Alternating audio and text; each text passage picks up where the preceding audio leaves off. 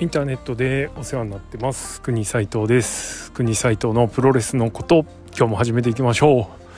う。国斉藤のプロレスのことはプロレスに人生を狂わされた国斉藤がモメンタム重視で独自の視点から試合の感想やお話の妄想プロレス界の情報なんかを垂れ流すザ・ベストプロレスポッドキャストソファーです。はい、えー、ということで本日3月27日、えー、午後何時や今？え、8時半頃になるんですけれども、えー、ようやくですね木曜日先週の木曜日ですねにえ何時だ ?2765424 日の11時に打ったですねワクチンの副反応ですね、えー、国際とファイザーファイザーモデルナと、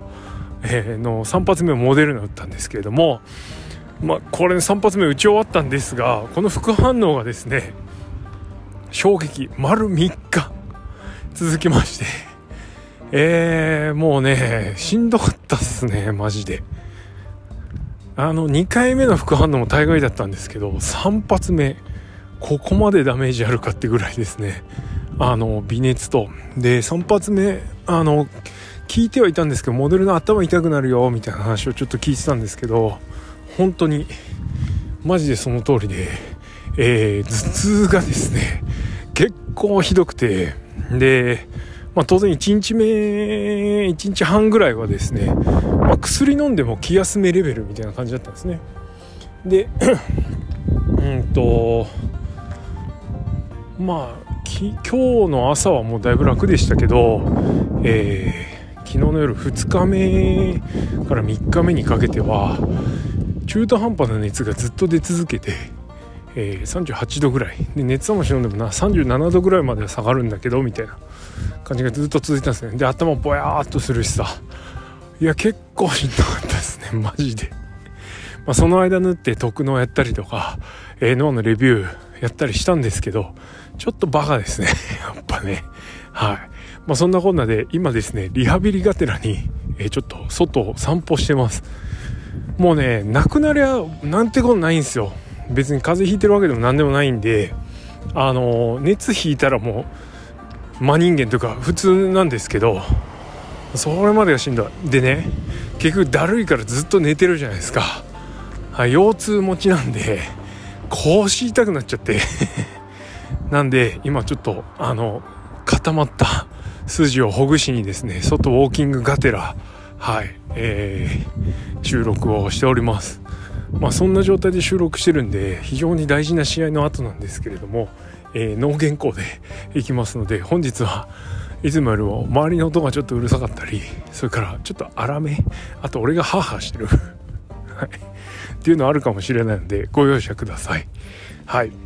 ということで本日のテーマはですねニュージャパンカップ2022準決勝決勝のこといきたいと思います。えー、ニュージャパンカップ終了しましてもう早いとこですね。その興奮の話だけをしたいんですけれども一応順を追って話したいと思います。まずは3.26大阪城ホールですね。2days1 日目、えー、準決勝1試合目ですね。高木慎吾対ザク・セイバージュニアがありました、えー、この試合は19分24秒レフェリーストップで、えー、ザク・セイバージュニアが勝利しました、えー、レフェリーストップになった決まり手は、えー、同時目スリーパーホールドです、まあ、高木慎吾ザック・セイバージュニアといえば去年の G1 クライマックス、えー、それから去年のパワーストラグルですね。の IWGP 世界ヘビー級王座戦。この2つが、えー、記憶に新しくて、えー、新日本プロレスではこの2試合のみ行われてるっていう状況でした。で うんとどっちの試合も非常にいい試合で G1 ではザックが勝って、えー、IWGP の方では高木が勝ったと、えー、この高木ザックはねあの G1 を超えるぐらいのですね物量があって、まあ、とにかくめちゃめちゃ盛り上がった、えー、試合だったように記憶してるし G1 の試合も、まあ、現地行きましたけれども高木からザックがタップアウトを奪った衝撃の展開っていうのもあってですね、まあ、とにかく2021年記憶に残る試合にはなってたのでそれが2022年3月早々にですねまたこのニュージャパンカップの準決勝で実現したと。いうことは非常に贅沢だなと。予想としてはここは高木オスプレイ、えー、か鉄板のね、えー、もう星5スター保証マッチみたいな試合だったんですけれどもを予想してたんですけれども、はい、見事に、えー、その予想は覆されましてまあ万々歳ですよねザックが上がってきてるんで。別にオスプレイが上がってきてほしくないわけでも何でもないんですけれどもやっぱちょっと今のザックが上に上がってくるっていうのはテンションが上がる要因かなというふうに思ってます、えー、去年ザックが G1 で勝ったあたりで、えー、かなり盛り上がりまして富士山とねコラボ会やったりもしました。このコロナ禍でザック・セイバージュニアはとにかくずっと日本に続けて戦い続けてくれてました、えー、IWGP タッグ取ったり、えー、それからそれなりに防衛回数も重ねたのかなっていうところだったんですけれども、まあ、シングルの結果大きな結果はついてきてなくて、えー、任されたシングルタイトルはこの2年間ではなかったように記憶してます、まあ、なんですけどこのニュージャパンカップで再びチャンスが巡ってきてると。やっぱねあのやっぱこういうのは報われないとねというふうには思って見てました。で長岡オスプレイと試合してオスプレイを見事にねタップアウトさせて。でオスプレイは俺はタップアウトしてねえぞって怒ってたんですけれどもそれも非常にいいこうトーナメントを盛り上げるスパイスになってたななんて思ってます、えー、そんな本なんで迎えた高木信号戦。えー、そうだな。過去2試合と比べると、えー、まあ、物量というか一番あっさりめではあったと思うんですけれどもただ過去2試合を思い出させる動きを盛り込んできながら、えー、今までの2試合とは違う毛色の試合に仕上げてきているということで本当素晴らしいなと思いました、えー、藤さんと話をしていて、えー、どうしても日本人と外国人選手試合の構成というか違いますねって話をしてました、えー、ザックはすごくそのバリエーションが豊富なので試合を見飽きるってことが本当にないんですけれども、まあ、この日同じ対戦、えー、去年の9月11月で121230条。実際半年の間に半年じゃねえや9 9月1011121237ヶ月か。7ヶ月の間に3試合やってんのに あの既視感がないというかその同じような構成はあったんですね。特にこの試合のフィニッシュっていうのは11月の IWGP 戦であった流れではあるんですね。なんですけどそのそこにプラスアルファの要素を足してきてたりしてて本当一時分厚く仕上げてきてるなと。えー、あのー、これ別に悪口じゃないんですけど新日本プロレスって結構あそれ見たわみたいなはいはいその展開ねみたいなって結構あると思うんですね。でそれを逆に利用して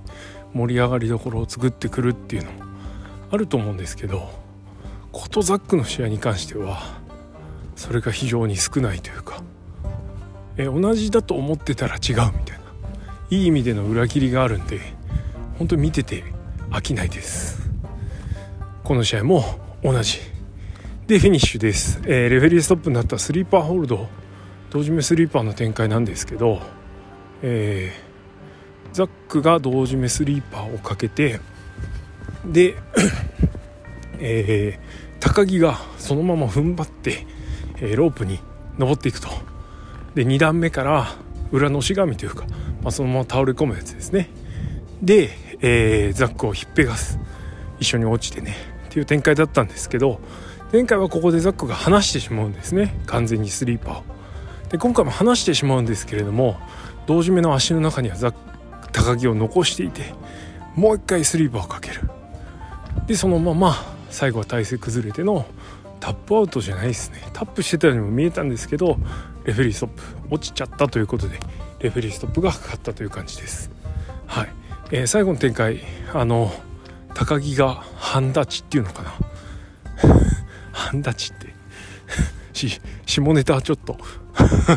はい。あのなんだろう手をついて立ってる状態になって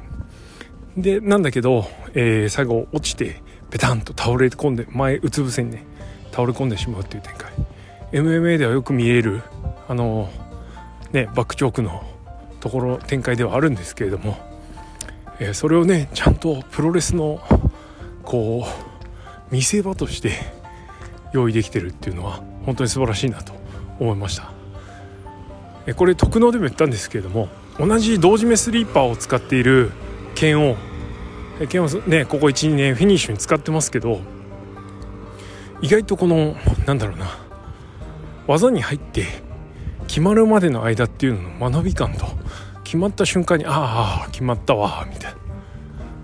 っていう感じがちょっと気になってたんですが、まあ、答えはここにあるというかザックはね決まった瞬間が分かる、えー、前回のオスプレイ戦は即タップ、えー、今回の高木戦は体勢が崩れて相手が完全に落ちたよっていうのが分かる体勢になってる。こういう 細かな気遣いっていうんですか大事っすよね。はい、えー、すごくいいいいスリーパー決着だったと思います。はいえー、てな感じでザック・セバージュニアが準決勝あ準決勝じゃねえや。一足お先に決勝進出を決めました。これで次の試合が岡田内藤なのでまあどっちが上がってきてもうんザックの勝ち目はあるなっていうのはちょっと思ってました。はい。えー、どっちかっていうと岡田に上がってきてほしくなかったというのが正直なところなんですけれどもまあでも先を考えたら結構いけるなーっていう打算はないことはなかったですね。はい。えー、ということで準決勝もう1試合目ちょっと風強いな。はい、えー、岡田和親対内藤哲也は27分42秒。なんとポルポでエストレージャで、えー、内藤哲也が勝利しました、えー、このニュージャパンカップの内藤哲也は、まあ、デスティーノ出してないわけじゃないんですけど決まらない、えー、その向こう側に用意してたのが、え、丸め込みということになってました、え、デスティーノに固執せず、えー、勝ち確率の高いフィニッシュに切り替えるという戦略性を持って内藤哲也の試合がまた一つ幅が広くなったので、えー、このニュージャパンカップまあちょっと内藤の試合に関しては面白いというよりはドキドキして見ることができました、えー、棚橋にジャックナイフで勝った時はあっけないなとか思ってたんですけれどもまあ、これがこの内藤のニュージャパンカップのテーマというかね、はい、だったっていうことを改めてこう今実感というか、はい、あの考え考えさせられるじゃねえな。改めて思い直せばそういうことだったんだというふうに思うともう1回戦からねちゃんとこう積み重ねてきてるんで内藤すげえなって感じですよね。えー、岡田直近で新種黄金シリーズで IWGP 負けてます、えー、真っ向勝負同じように戦ったんじゃ勝てない、えー、その上で内藤が持ってきてたのがスターダストジーニアス時代の決め技の一つポルポ・デ・エストレージャー。スターダストジーニアスじゃないですよね。なんならその1個前から使ってる技ですけどまあ、岡田を倒すために用意してた技の一つであると思うのでそれで決めることができたっていうのは非常に良かったと思いますしスターダストプレスがねこの試合でもちょっと早めに出て決まんないという展開がありましたが、まあ、そういうところもあのなんだろうな内藤がもうスターダストプレスはいいいいってことなのかもしれないんですけれどもスターダストプレスで決まらないデスティーノも決まらない。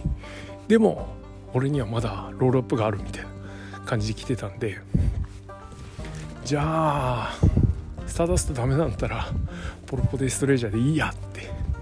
いいや違うな。せめてそれで決まったらみたいな淡い期待を試合中に抱いてツイートしたんですけど結果見事その通りになるということで。ちょっとねレインメーカーかわして手取ってぐるっと回った瞬間にうわ来たと思いましたよね。来たと思ったと同時にさすがに終わんねえだろっていうのがどこかあったんですけど見事それでスリーカウント決まってしまうということで。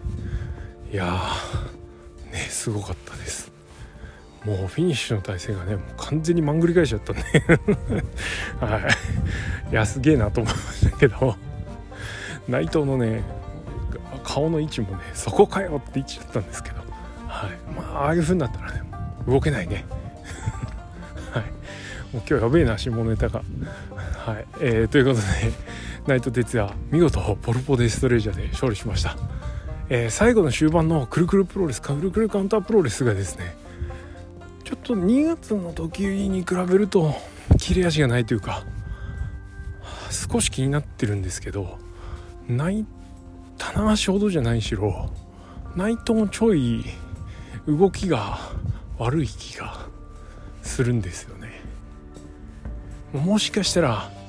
2月にそれなりのコンディション2月の IWGP 戦とかに合わせてたのかなとかちょっと思ったりとかして実際のところどうだか分かんないんですけどただまあ見る限り明らかに動けてなかったんでうん。ちょっとねあの詰まってましたがまあよしとしましょうって感じです。はい。見事内藤ロールアップの内藤ですね。はい勝ちました。ということで決勝カードはザック・セイバージュニア対内藤哲也によって、えー、前回対戦は G1 クライマックス去年の G1 クライマックスでザックが勝ってます。一応ザックとの試合で内藤の膝が壊れたことになってます別にザックの技で内藤が傷んだんじゃなくて実際はうんえー、なんだ内藤がデスティーノで足着地し損ねての、えー、怪我っていうのがおそらく濃厚だと思うんですね。なんで直接的にザックが悪いというかザックにやられたわけではないんですけれどもまあただそういうことにしといた方がこの姿勢は盛り上がるんで、はい。えー、そういうちょっと種まきはされてましたね。ただまあそんなそんなそこも重視してやってたかって言われるとそうでもなかったんではい。えー、てな感じで3.27大阪城ホールニュージャパンカップ2022決勝戦ですね、えー、内藤哲也対ザック・セイバージュニア。いきましょうか。ちょっといや結構歩いてんな。だってこれ撮ってからもう18分経ってるでしょ。はい。ちょっと休憩しつつね。行きましょう、まあ、この日も、えー、いろいろニュージャパンカップ以外も話すことはあるんですけどちょっと絞ってもお話はさせてもらいます。きっとですね。きっと。奈良南さんが現地観戦行ってるのでえー、あのドクトル奈良南のボストンクラブレディオですね。アンダーカードについてはそちらをご参照くださいって感じです。はい。丸投げ。ノーブックの丸投げですわ。いきます、えー、ニュージャパンカップ2022決勝戦。内藤哲也対ザク・セバージュニアです、えー、結果。24分43秒セイバードライバー、え、かっこ You Spin Me Round テクノリミックス、えー、によってザックが勝ちました。ザックは4年ぶり2度目の優勝を飾るということになりました、えー、もう内藤とザックが上がってきた時点で初優勝ではないと。どちらかがえー、2回目の優勝を飾るというのが確定していたんですけれども、まあ、それもあってちょっと勝敗読みづらい展開、えー、しかも煽り V がですね内藤主主典みたい主眼みたいな感じだったんですよね。えー、内藤が春の頂点に立つことができるのかみたいな。逆転の内藤哲也はみたいな煽りをしてたんでえ？みたいな、あのザックに勝ってほしすぎてちょっとですね一瞬焦りました。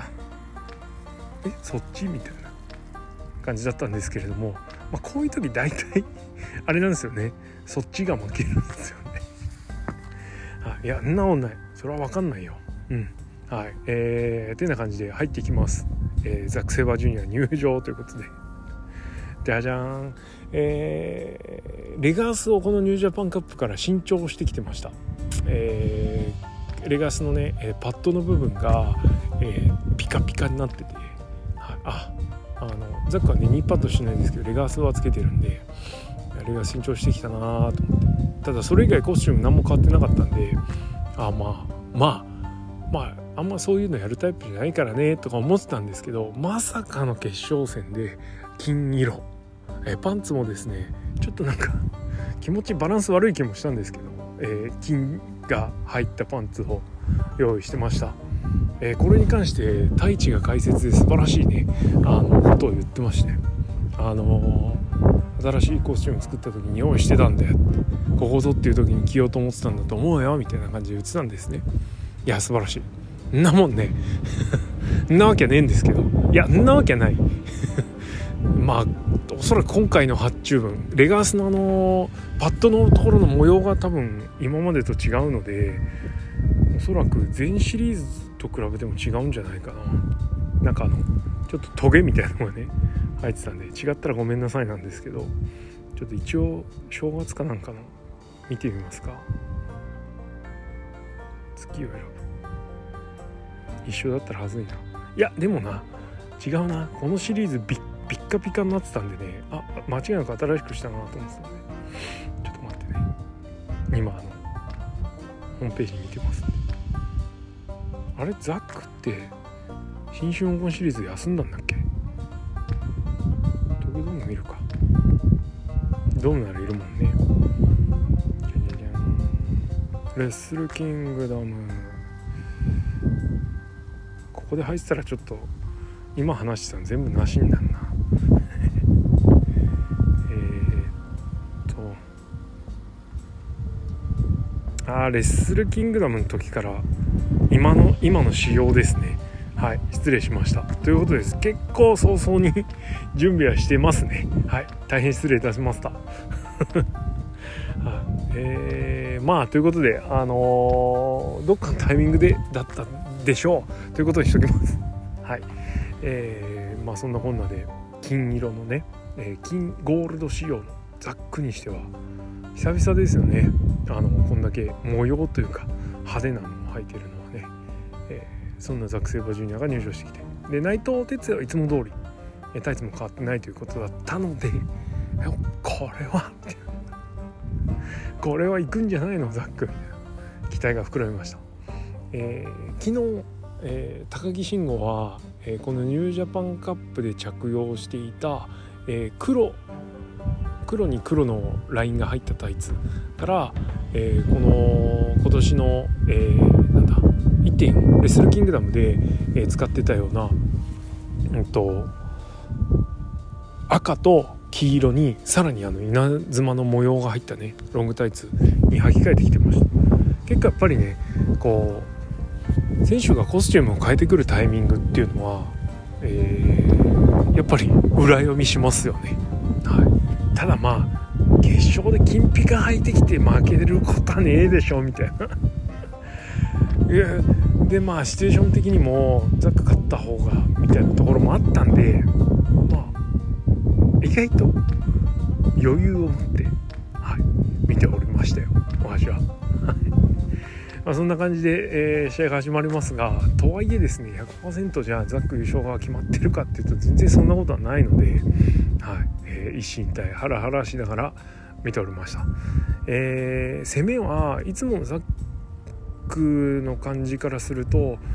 えー、結構散らした感じ。首攻めたり腕攻めたり。で足攻めたりとかね、えー、いけるところを狙っていくみたいな感じだったので、はい。えー、まあ、主にはやっぱり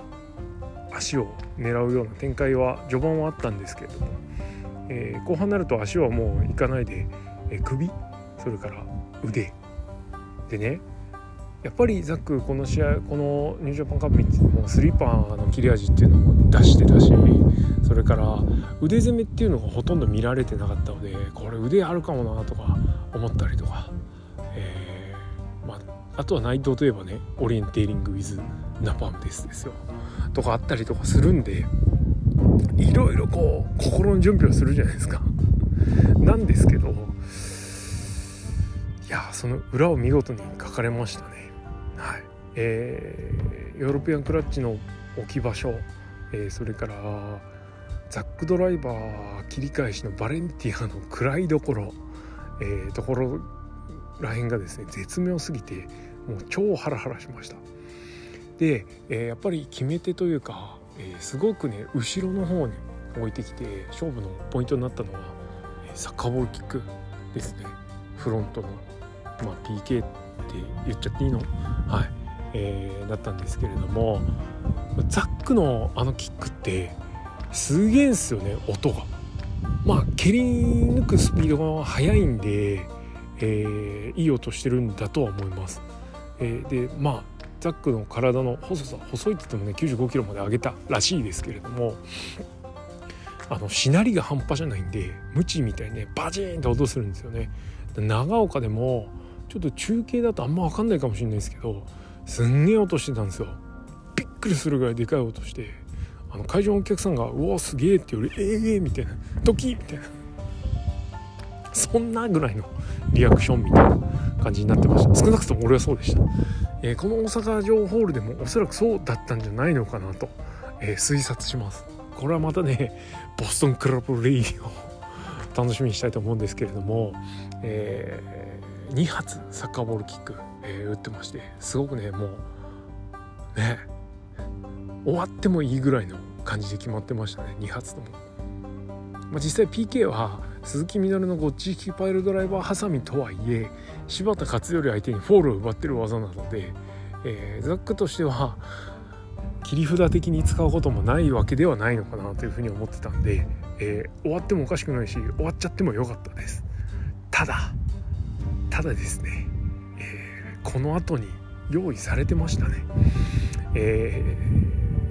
ー、2発目の、えー、サッカーボールキックでダメ、えー、なのを見て、え、反転式のスイング DDT ですねコーナー蹴って自分が飛びついての飛びつき反転ん？飛びつき反転飛びつき DDT スイング DDT からそのまま起き上がってのザックドライバーいやさ セイバードライバーユースピミーランドテクノリミックス、はい、で決めると。あのー、この回りながらのザックドライバー道のくドライバーはおそらくセイバードライバーだと思うんですけれども、えー、これはね、えーと、昨年の高木戦でも決まってまして、えー、もう去年高木戦もこれで決まっていいよっていうタイミングでズバンと入ったんですけど決まらなくてですね解説の太一がめちゃめちゃ切れるっていうのがねあありました。覚えてますか？はい、えー、なんですけども今回は見事にズバッと決まると。ああいうことでね。いやザックの試合ギブだと思ってたからね。でここまでまあ王冠戦とかオスプレイ戦でね高速タップアウトそれから高木戦でレフェリーストップ落としちゃうスリーパーなんか見せられてしかも富士コブラでスリーパー究極奥義ですみたいな話も出てたらね。いやいろいろ心の準備するんですけどまさか3でピンフォールを奪うとは思わなかったですね。はい、えー、素晴らしい。もうとにかくねザックに関してはあのこっちが思ってることというか期待、えー、予想を大幅に裏切られるので本当ありがとうございますって感じですし見てて飽きねえっすね、しかもしかもですよ。これこの技、えー、決まるにあ決まるまでの間に、えー、すごくね、えー、長いシーンがありました。これ DDT だとおそらくですねビジョンとかで改善再現されるんでしょうね。新日本プロレスだとそこまでしないんですけど。はい。えー、バレンティアを食らった時に一瞬意識が飛んだそうです。そして、えー、気づいたらジョージ・マイケルが立っていたと。いうことでそこでね、あのー、ジョージ・マイケルがアドバイスをしてくれたそうです、はい。えー、ただそのそのジョージ・マイケルはなんとあのこれからプリンスとテニスをするところなんだっていうことで、はい、あのー、これはジョージ・マイケルが降臨したんじゃなくてジョージ・マイケルのいるところにザクが飛んでっちゃってますね、はい、これまたびっくりなんですけれども、えー、ザクが飛んでっちゃいまして。で、えーそこでアドバイスをもらうと。ザックがね。いやより にもよってジョージ・マイケルですよ。これあのねジョージ・マイケルって知ってますか？あのラストクリスマス。クリスマスでといえばとでかかる2大3大ソングの一つですよ。山下達郎の曲とマライアの曲とワムの曲。ワムっていうグループの、えー、ボーカルのボーカル？ボーカルですね、えー、のメンバーの、えー、ジョージ・マイケル、えー、その後独立してジョージ・マイケル名義でもねいっぱい歌ってますけれども、はい。えー、そんなジョージ・マイケルがですね話しかけてきましたと、えー、オスプレイ戦でも降臨してましてあのー、力でかなわないオスプレイにパワーでかなわないなら、えー、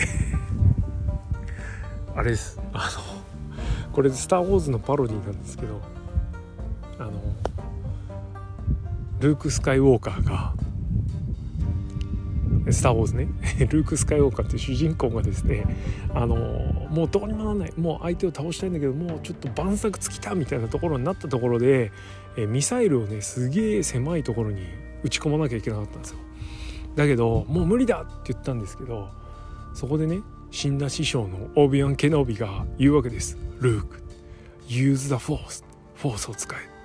そうするとルークはなんとですね照準をあのコンピューターで制御された照準を自分のね目元から外してもう目を閉じてですねフォースでですね 目に見えないジェダイのパワーでですね打ち込みどころを察知してですねそして見事打ち込んで悪の要塞デススターをぶっ壊すというシーンがあるんですね。それよろしくですねジョージ・マイケルが出てきた。そうです。はい。で、えー、テッカーズを使えザック言葉を残してはっと気づいて、えー、ザックはオスプレイ戦に勝ったと。で同じような感じであのバレンティア食らった時に、えー、降臨したみたいです。説明これ素晴らしいね説明ね。はいえー、であの、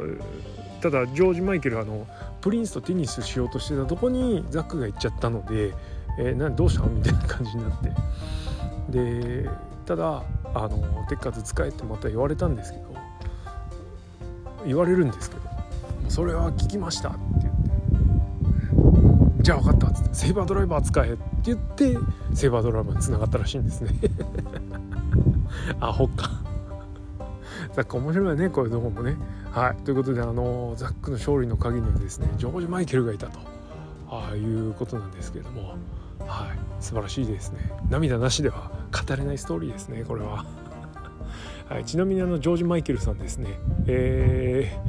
ー、ポコチン出して「お前のも見せろよ」って言ってあの公然わいせつで捕まってます。そういう方です。いやでもねこの人はあのあれですよ。えー、ゲイの世界では結構偉人というかねあのカミングアウトする人が少ない中でですね当時昔何年ぐらいですかねカミングアウトしてで道を切り開いたと呼ばれてるぐらいのね素晴らしいポップスターです。はいえー、そんなジョージ・マイケルのアドバイスを受けて、えー、ザク・セイバージュニアはこのニュージャパンカップ制覇に至ったというバックストーリーがあるわけですよ。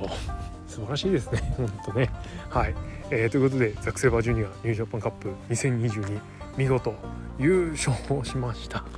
やった。はあ、悩みが増えましたねこれで。えー、おそらく明日かな一夜明け会見やって、えー、岡田戦が次の両国で4.9の両国ハイパーバトル、えー、イン両国かなんかですかね、えー、で決まると思います、えー、その先の PayPay ドームどうなるか分かんないですけれどもまあもうさもう一緒ニュージャパンカップ優勝じゃ足んねえやんっつって取るしかないっす。ザクセバジュニア岡田からベルト取りましょう。50周年とか関係ねえって、はい、やるしかないと思います。ということで、えー、追加カードの話もねいろいろあるんですけれども次のシリーズに向けての、えー、そちらは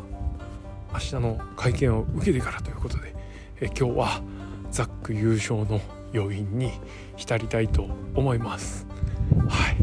えー、ということで今日はこの辺で締めときますか。え